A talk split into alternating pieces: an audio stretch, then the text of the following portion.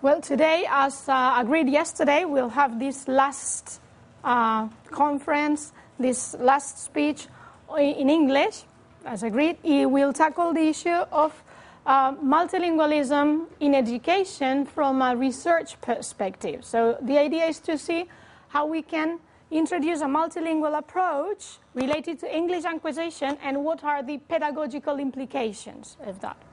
Uh, to start with, let me mention some of the myths that, uh, well, the, uh, first of all, um, the structure of the presentation, where I will introduce you to some of the myths that we have, uh, have appeared in these uh, first two days. Then I'll define third language acquisition, the advantages of bilingualism, multilingual education, uh, how can we raise multilingualism in educational centers? What can we do as teachers, as directors, and finally, some concluding remarks. Some of the myths that we have mentioned along this course have to do with the idea that kids are like sponges. We have mentioned that several times. We also know, some people say that it is more difficult to learn at 12 than at 4. Then another idea is they will learn English when they go to England, so maybe we don't need to worry that much. Or the main problem here is dubbing. That's the problem we have. So we have the problem there, and it's a great excuse for teaching uh, implications or for some other ideas. Finally, an aspect that was raised in a, at a round table, the idea that English is vocabulary and grammar. So that's what kids should know first. And afterwards, we can encourage production and interaction. And by interaction, Sometimes, too often, we mean role play, role playing.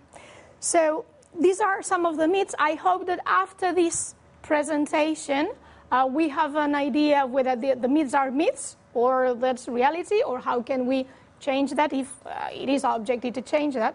But to start with and to introduce it, let's have a look at the, the issue of multilingualism. We all agree with the fact that the world is multilingual, many languages spoken in the world.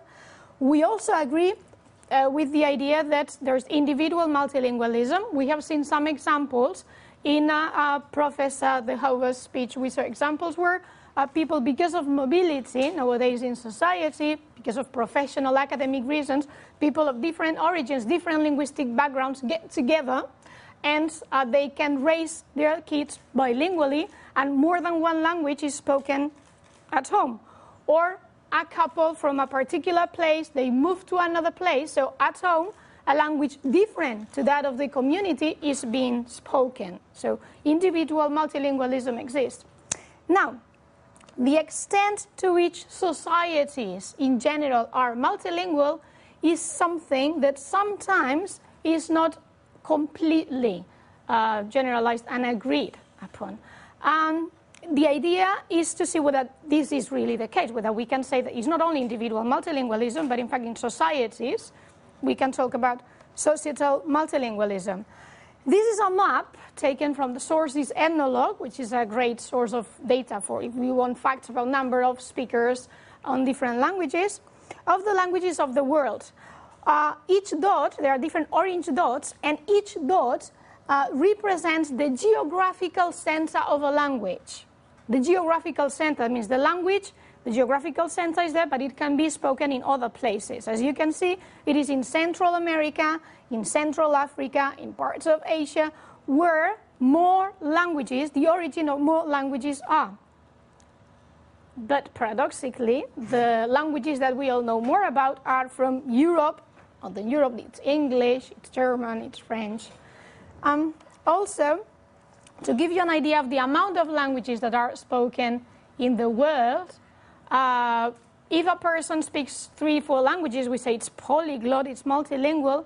But in fact, compared to the amount of languages that are in the world, there's nothing. Uh, we, there are approximately 7,000 languages being spoken today in the world. Uh, just in Africa, we have 2,110 languages. In the Americas, that's northern, central, uh, southern, 993. In Asia, 2,322 languages. In Europe, just 234. And in the Pacific, uh, 1,250. This is to get a picture of uh, multilingualism. Let's focus on a context we know very well. Do we? Spain. Official languages along the whole territory, one. One official language all along Spain. It is common to all Spanish territories and recognized as official the so-called Spanish Castilian language. That's official, but only one. Then we have other languages, national languages, regional languages, and we know about, we all know about three, don't we? But in fact, there are six national, regional languages. Now we'll have a look at these ones. And apart from that, there are 14 other languages, immigrant languages, Romanian, Arab, Chinese, that are employed. People speak these languages because it is their language, and these are the ones identified, they were identified in 2006. That means that maybe now there are more immigrant languages. So from these six languages that we, we know about, we know three of them because they are official in their territories. We know about Basque, uh, Catalan, we know Galician, but then it's Asturian, Extremaduran, Aragonese, and Aranese Gascon. These are all regional languages. They are, some of them are co-official, others are not official. They are just considered as regional languages, but people use them. They are there. They have their number of speakers. They are used for everyday life, and probably they were used before the Spanish was introduced there. We, we would, uh, just as an introduction. What I mean is that, uh, for instance, if we look in terms of number of speakers, these, these languages are considered as minority languages. Normally we say Catalan is a minority language. Well, when we say minority, we mean a language that is not recognized as the official language of the state. It can be co-official, but not the official language of the state. But minority doesn't mean just, just some speakers a few number of speakers. It doesn't mean that. Because in fact, if we have a look at number of speakers, uh, Chinese is one of the languages that's um, really uh, employed with uh, 1,213 million speakers. Arabic, it's also very often employed. Bavarian in Austria is employed by 13.3 million speakers. Greek is employed by 13.1 speakers. And Catalan is employed by 11.5 million speakers, so minority, but in numbers, there are more speakers of Catalan than Bulgarian, Czech, Swedish, Danish, Hebrew, and Finnish. So, yes, minority because it's not the state language, but employed by a considerable amount of people in 18 countries. After this, uh, then we can say that actually, monolingual countries are an exception. Even though in Spain, if we have a look at only at the languages that are official in one country, in Spain it's one language, but it is not monolingual country anymore. So they are, in fact, an exception. And then language learning that takes place in communities like this one, like uh, Asturias, like in other places like the Bavarian uh, region in Austria, and many others are not second language learning. We don't have second language learners there. In fact, what we have is third language learners. It's third language acquisition that is taking place there. But what is third language acquisition? Well, in defining third language acquisition, I will just refer to four main characteristics um, identified by Cenoz in 2000. Uh, these characteristics are nonlinearity, language maintenance, interdependence, and individual variation. Um, non-linearity, uh, the idea is that language is viewed as a gradual process uh, whereby learners acquire a certain degree of proficiency after some training period. Agree with that. This process may be fostered or it may be slowed down. by various, uh, by the effect of various internal and external factors. This is what research in second language acquisition tells us. Uh, besides whether the process is fast or slow, conscious or unconscious, motivating or demotivating, it has always been regarded as linear by second language acquisition researchers. However, researchers from third, language acquisition, like Jessner, for example, they advocate for nonlinearity because they say that multilingual processes are held on the basis of biological growth principles. And according to biological principles, language development is seen as a dynamic process with phases of growth and retardation. And it is this retardation phase what enables us to explain language attrition. We start learning a language, we stop being in contact with this language, and we forget. Uh, but then we can recover that knowledge. Uh, fossilization as well. There are many, many aspects that can be explained by this dynamic view in language acquisition. In fact, we all know that a non-native language requires an active use to facilitate its acquisition. And it is difficult to resort to the previously acquired knowledge after a certain period of time if it has not been employed, if it has not been activated. Uh, just let's illustrate that with an example. Imagine an English learner, right, at school, at high school, they have started learning English, but then uh, this person uh, decides to go to Germany, he has the opportunity to visit Germany, to go there and to spend there some months. In so doing, this person needs German, definitely. So they start learning German, and they focus on the German. They they don't uh, take into account the the English, but then they come back to Spain, and they go back to their Spanish, their Catalan, and again the English if uh, this person continues studying at university with the English language. Now here there are different options. Either the person may decide to continue with the German, because started was done months there, has some knowledge, or not. If this person continues uh, receiving formal instruction in German, then this person will focus not only on the English, but the English plus the German. And in the end, this person will become multilingual. This is just one possibility. There are many possibilities, and there are periods where languages stopped being activated because they are not used for various reasons.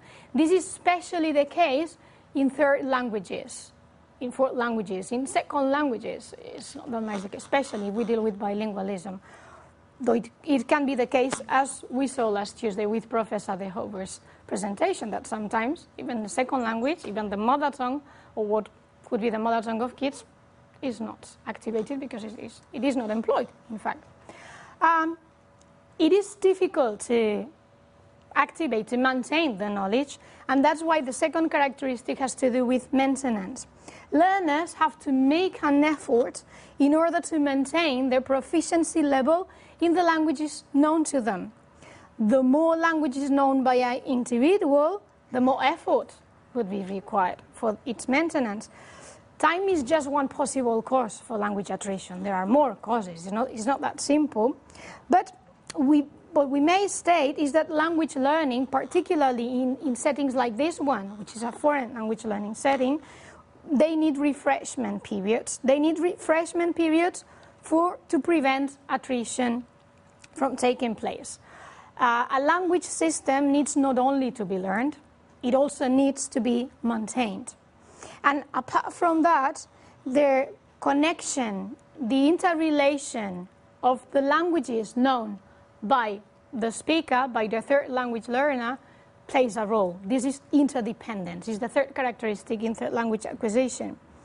These three languages, in the case they are third language learners, learners first, second, and third language, they are not stored separately in different compartments by learners.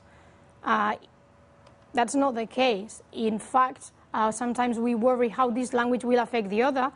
They are connected, but they are connected because they depend on each other. They, they, they are links that connect them. And because they are part of the whole linguistic system of the learner.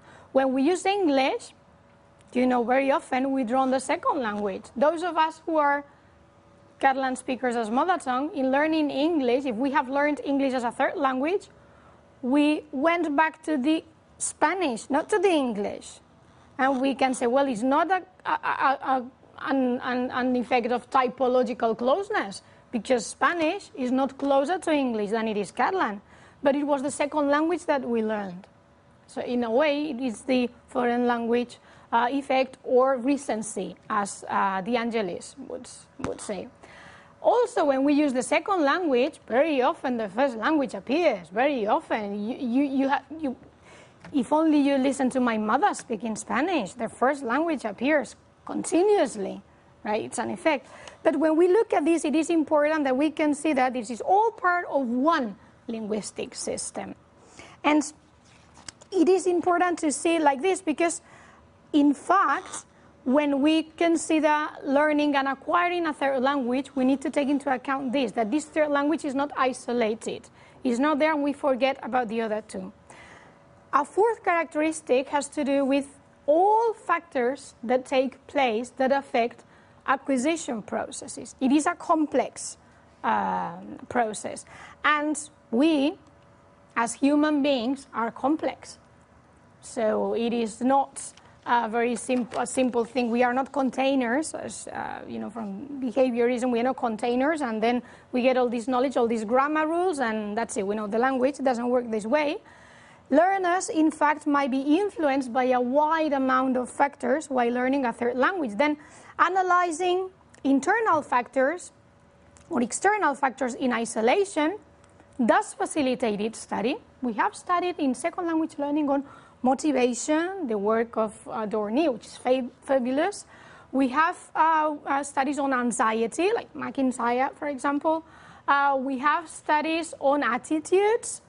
We have studies on the role of input, studies on production, on the effect of interaction, vocabulary acquisition. Uh, we have studies on different factors, but in all cases, they are isolated the interesting thing is to see them connected.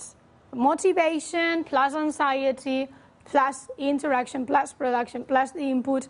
And uh, because if we look at factors individually, what we get is an unreal picture of what actually takes place in acquisition processes. In this respect, a proposal is provided by Hufeisen and Marx in 2007, and it's the factor model. They present their factor model, and for them, L3 acquisition may be explained by analyzing the following factors and their relationship. Right? I will just name them because we don't have time to go in depth, and it's not the idea, but so that you have an, an overall idea of the factors, the variables that do play a role in acquiring a third language. First, we may refer to neurophysiological factors like capability or the age of a learner. It does affect. Then another factor uh, may be external factors like input, the input they are exposed to, which is very important. Again, we saw that uh, Tuesday. And also uh, the learning environment. It's uh, important, we would all agree with that. We also have affective factors like motivation, anxiety, or attitudes, or cognitive factors like metalinguistic or learning awareness, which also play a role. Um, foreign language factors identified by Hufeisen and Marx have to do with the individual experience that learners have had before learning the third language. What was their second language learning experience or another foreign language experience? Because this really affects the way they acquire the language or previous interlanguage that they do, in a third language, the second language does not need to be completely learned. They may be learning two and three at the same time, or three and four at the same time. So this interlanguage may also play a role because there are interlingual connections among them. And obviously, depending on what languages we are talking about, It is not the same Catalan, Spanish, English than Chinese, Arab, and English. Definitely, it's not the same. They are different languages with different alphabet, with very different cultures. So it is not the same. This is another factor that should be considered. But again, as mentioned before, in analyzing all these factors should not be studied in isolation, but as being part, all the factors of one single mind, the mind of the third language learner and user. Multilingualism cannot be interpreted as a mere quantitative change. It's not that I have two or three uh, known by, uh, in fact, it's an additional language affects the overall system of the learner and creates new links and relationship. It is a qualitative change. New skills and learning techniques arise from the learner's previous language learning experiences. And such arousal and evidence of such arousal is provided by research fundings which point to the advantages of bilingualism in third language learners. Uh, here I'll show you some results, some findings from research, very sketchy. In these cases, third language learners were analyzed under the same conditions, identical conditions. For example, Lasagabaster uh, analyzed the relationship between the proficiency and cognitive development. Or Muñoz, Sanz, and Cenoza and Valencia analyzed relationship between general proficiency level and their linguistic development. Or the uh, advantage of creativity, in these cases, which was more developed in bilinguals than in monolinguals, in acquiring a third, a third language. Also, metalinguistic awareness is further more developed in bilinguals acquiring a third language than in monolinguals acquiring a second language, as Jessner would uh, provide. Motivation and attitudes appeared also differently in third language learners than in second language learners, presenting an advantage, more positive attitudes, and uh, an increased uh, motivation in the case of those being bilingual and learning a third language. Same with pragmatic awareness and pragmatic production. It's not only the use of the language, but how um, learners learning English as a third language reflected upon the pragmatics, the use of the language, and whether such use was appropriate or not on pragmatic grounds not on grammar or on vocabulary or on lexics. And there was a big difference between monolinguals learning English as a second language and bilinguals learning a third language. Also, lexical knowledge seems to be further more developed. That was researched by Thomas, or some syntactic uh, advantages as well. In, in uh, Aronin and uh, Singleton and Aronin terms, uh, multilinguals differ from monolinguals in the languages, not only in the languages known to them, and the capacity to deploy skills in those languages, which would be like the, the most obvious aspect, but also in their increased language awareness, and above all, in their exploitation of multilingual resources in language learning and use. They are professional language learners we can say. They know, they have some skills about transferring. They do not only transfer structures, they not only transfer vocabulary, but they transfer, this is the way I make nouns, this is the way I compound nouns in this language, and in this one it can be like this. This is polite or not, there are different degrees of politeness, so there may be different degrees of politeness in this particular language as well. They transfer skills, they transfer how they learn, what works best, communication strategies are far more developed in a third language learner than in a second language learner because they have the needs, because they have experienced that. They are used to code switch in a second language, so these skills are further developed. Uh, these advantages, all these advantages I've mentioned that derive from research, cannot be ignored in language teaching methodology, and that would be like the main, the main message. The skills that are further developed in trilingual may promote the additional language of a language, and in taking profit out of them, we should be considering a new methodological approach, one that truly accounts for multilingual education. In this respect, um, there are two proposals that I'd like to comment on. On the one hand, multilingual translanguaging, and on the other, multilingual didactics. Well, uh, you're familiar with the term translanguaging. Has been uh, the term translanguaging has been adapted by Garcia, by Ofelia Garcia, and also by researchers like Creese and Blackledge. Uh, Garcia conducts research in the US, focusing on bilingual approaches, and Creese and Blackledge in England. In both cases, their interest is pay attention to the mother tongue of the kids while learning English is not just an L1, it can also be an L2 bilingualism. So they advocate for a bilingual approach in language instruction involving the use of more than one language in what it is also termed flexible bilingual pedagogy. Well, uh, it would be interesting to adapt such teaching approach to the instruction of English in combination with the other two languages. We have seen some examples here. We saw this in a roundtable the first day, where uh, from English, the other two languages can be introduced. They mentioned because they work in, in preschoolers, they work on projects. And since projects do not necessarily need to be uh, conducted in one single language, they do not need to be monolingual projects. The project can be the common aspect, like the caterpillar project work, remember? That was repeated yesterday by Dr. Rios. So the caterpillar work, just one kid came into the room, this kid brought a box of caterpillars, and from this a whole project work was developed in the classroom, and the three languages can be uh, included in working with that. It is possible. It is possible to use these um, uh, three languages in assemblies and in classroom discourse. It is possible to do this.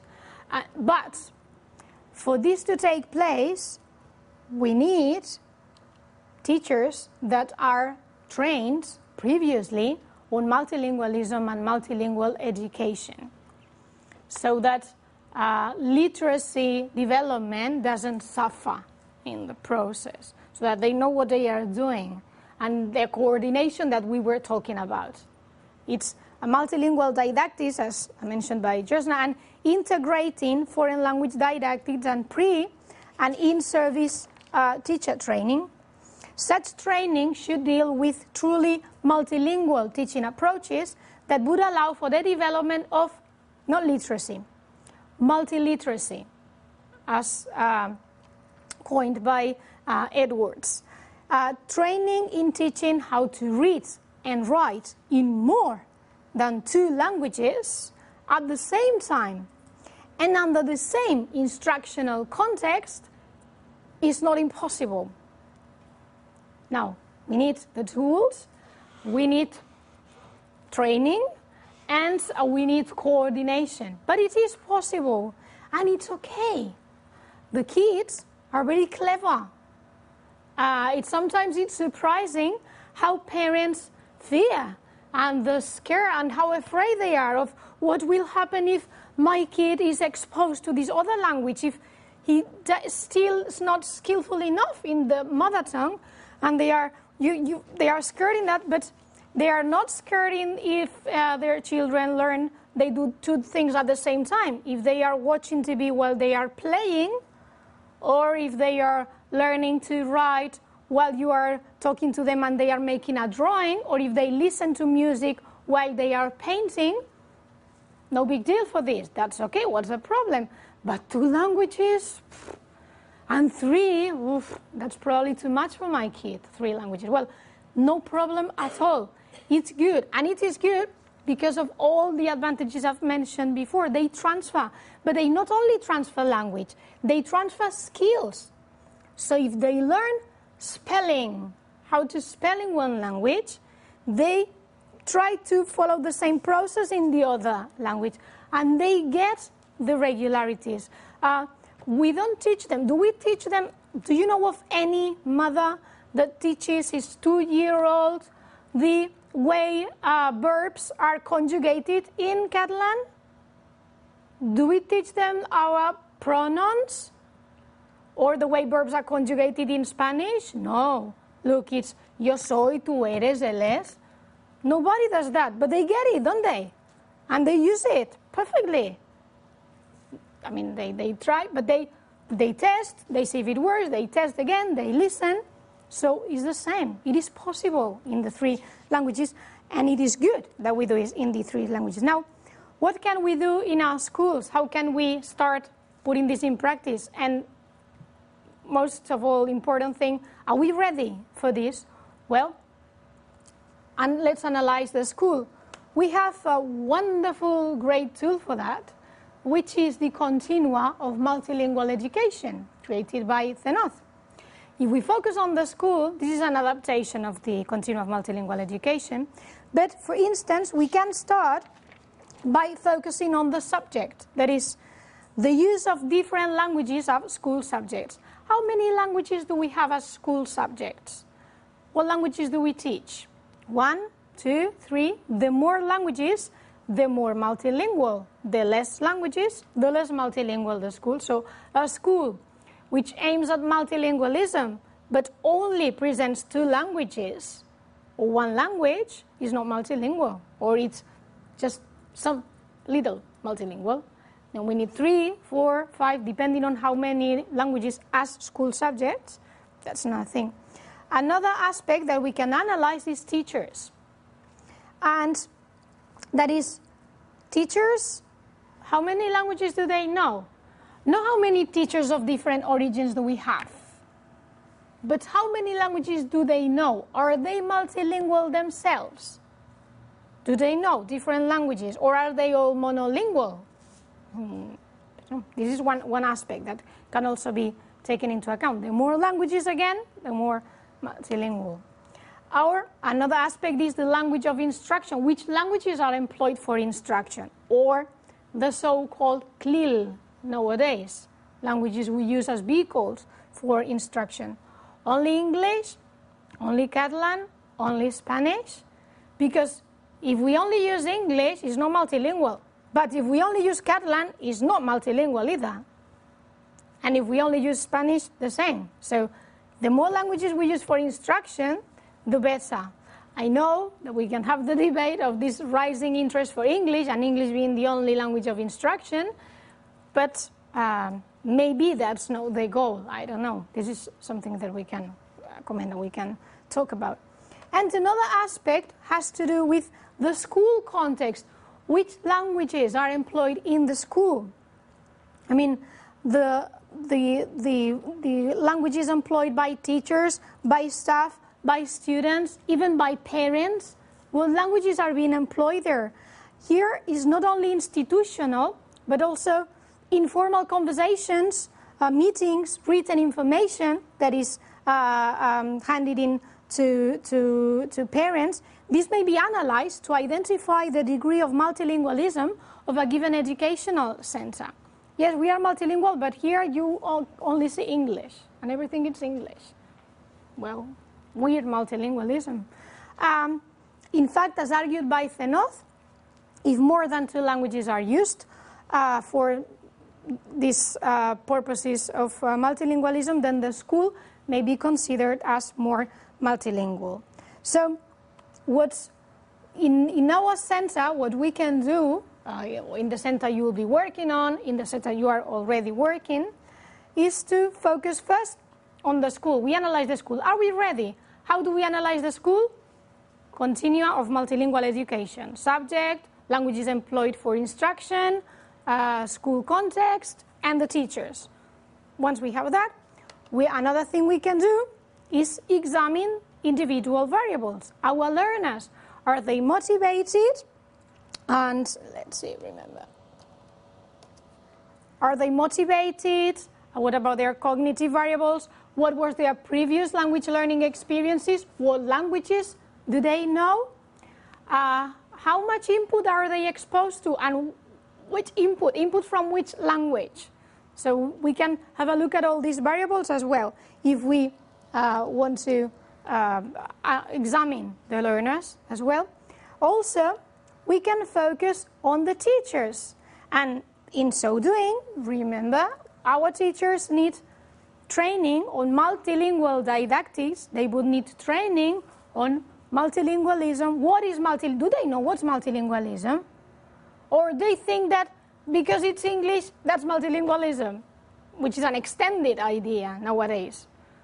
So, do they know that? Do they know how to teach this language to bilingual learners? Is that taken into account? Or do we have the same idea? Do we teach English same if we are here or we are in Cuenca? Because it's a monolingual city, no, or in Madrid, which is not a monolingual city, but officially monolingual, but it's not. In fact, it's quite multilingual. You just have to walk along the streets to uh, be aware of that. So this is something that we need to take into account. Um, and finally, another aspect is very important, the learning context. Where are we and how exposed are they to the, to the languages? And in this case, there are two issues that I'd like to raise that I think are very important and that too often are not taken into account. On the one hand, is the linguistic landscape.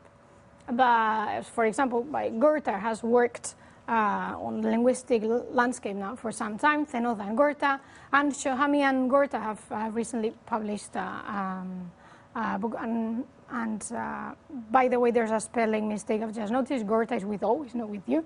but uh, they work on that. Uh, um, those of you who are students at Master Melakon, you had the chance of attending his, uh, his speech on the linguistic landscape. It's very important because according to, for instance, Shohamy and Gorter, Cenoz and the role of the linguistic landscape in the acquisition of English cannot be ignored. Are you familiar with linguistic landscape? That's all the language that we can see that is present in public spaces, like signs, like billboards. So in a classroom, in the school, it would be all the language that uh, the students can see. In this particular room, the linguistic landscape uh, would be, for instance, we have there some fixed, well, more or less fixed sign. It's a post on uh, vint anys de democràcia als ajuntaments, right? Uh, where, and if following the linguistic landscape analysis, we would say, sorry about this, we would say that uh, Binance, 20 years, is the important thing. Uh, democracy is important. And then, uh, 18 anys d'Estatut d'Autonomia, uh, autonomy is important, but not that Democracy. Autonomy, mm, nationality, that's conflicting, so we reduce the font type. Not that important. That could be an analysis. Another analysis we could make now, we have um, that signed over there about summer courses because this is what's taking place now. So different analysis. Now in the classroom, what we find is all the language they can see on the walls in the classroom, uh, on the pictures, I don't know, any, any language. But there's one aspect that uh, the HOVA has raised and that I think it's very important and we have ignored or in a way, eh, it's not, it's not always dealt with, especially if we are interested in preschoolers, or what we say infant education here, who cannot read. For them, it's all drawings. But they have what he, she terms the linguistic soundscape. It's the languages they are exposed to, what they listen to, the, the language they are exposed to in the playgrounds, when they play with their mates, the language the different teachers use with them uh, informally or whether they are having their lunch, um, when they are uh, playing, when they are giving them instructions, norms, if they have to tell them what they do good or bad, if they are right or wrong, in which language is that said, or languages. So that's an, an aspect that definitely needs to be taken into account in the acquisition, if we are interested in the acquisition of English as a, as a third language. And to conclude, we may say that exceptionally language learners are eventual monolingual speakers. This condition is modified as they gain knowledge of a second language and attempt to become expert L2 users.